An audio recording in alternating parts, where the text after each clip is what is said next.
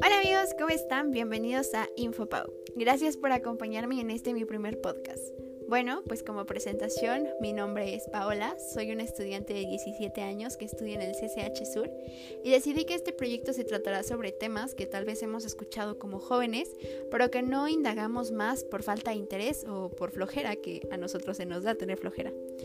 En estos días he estado trabajando en un proyecto para una materia de la preparatoria. Resulta ser que hacer un ensayo sobre un tema nuevo es algo complicado, pero después de estudiarlo e indagarlo resulta ser muy impresionante todo aquello que no sabes.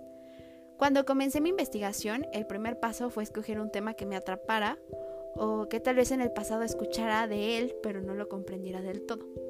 Resulta que encontraba de todo tipo de temas, pero de repente vi un apartado que decía medicina-ley. Y cada que leo medicina recuerdo que jamás en la vida quisiera estudiar esa carrera. Y creo que algunos lo pensamos porque ya sabemos que es muy pesada esa materia. Pero en ese caso me recordó a mi serie favorita Grey's Anatomy. Muy buena serie. Pues para aquellos que no la conocen es una serie de doctores que tienen problemas en un hospital en general y pues también de su vida personal. Está muy buena, se la recomiendo. Es un poco larga, 17 temporadas, pero vale la pena.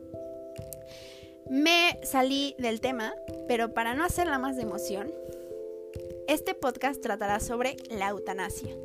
Lo sé, una palabra rara, pero para aquellos que ya están familiarizados sabrán que es un tema muy delicado. Y bueno, para los que no, ni se preocupen, que de eso tratará este podcast. Lo primero que tenemos que saber para poder entender esto es qué es la eutanasia. Esta palabra tan rara, qué significa y qué conlleva.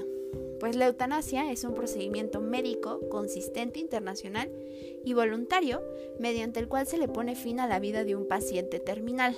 ¿Qué quiere decir terminal? Que es sin expectativa alguna de mejorar, con el fin de ahorrarle mayor sufrimiento y dolores.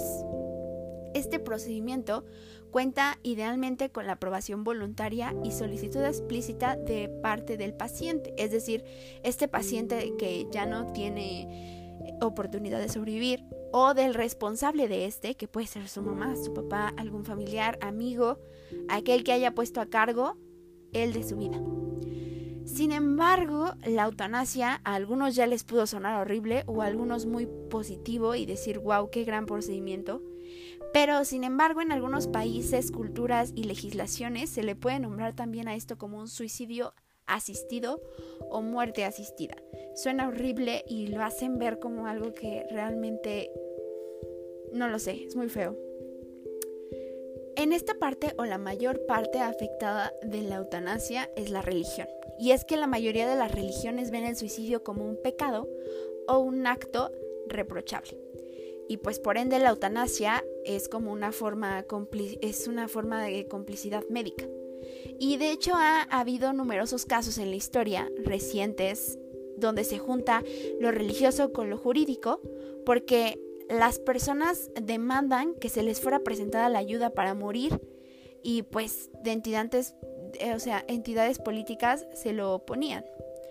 Y es que es, es tu realidad. Yo hice una investigación pequeña con mis compañeros del salón y resulta ser que entre nuestro salón el 55.6% no, su religión no les permite realizar la eutanasia, o sea, no les permite decir mi mamá se está muriendo, voy a aplicar esta, esta opción que me da el médico. A ellos no se los permiten.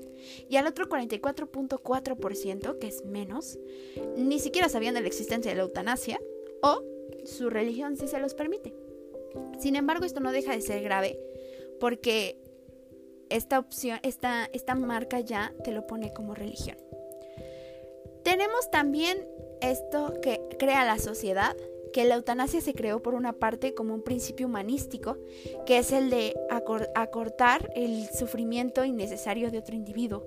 Y su aplicación y aceptación es enormemente polémica, como lo estamos aprendiendo hoy, y en las diferentes culturas y legislaciones, y generalmente establecida sobre un derecho inalienable a la vida. Dentro de esta parte que realizamos como encuesta, vemos que el 66.7% sí está de acuerdo que se presente como opción a un paciente. Sí está de acuerdo que cuando vayas al hospital te digan se está muriendo, necesita irse, necesita que le ayudemos a morir. Lo acepten.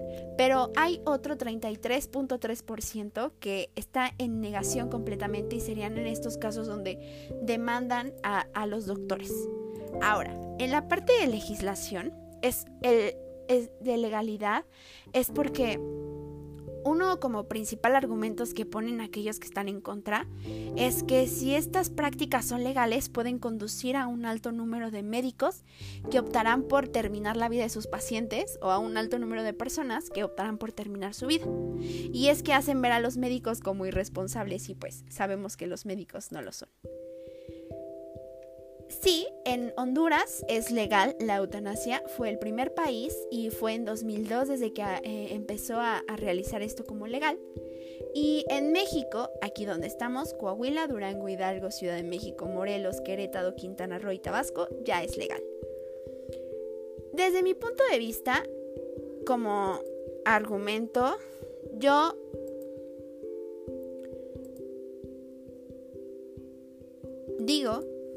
que estoy a favor de la eutanasia. ¿Por qué? Bueno, pues a favor de la eutanasia porque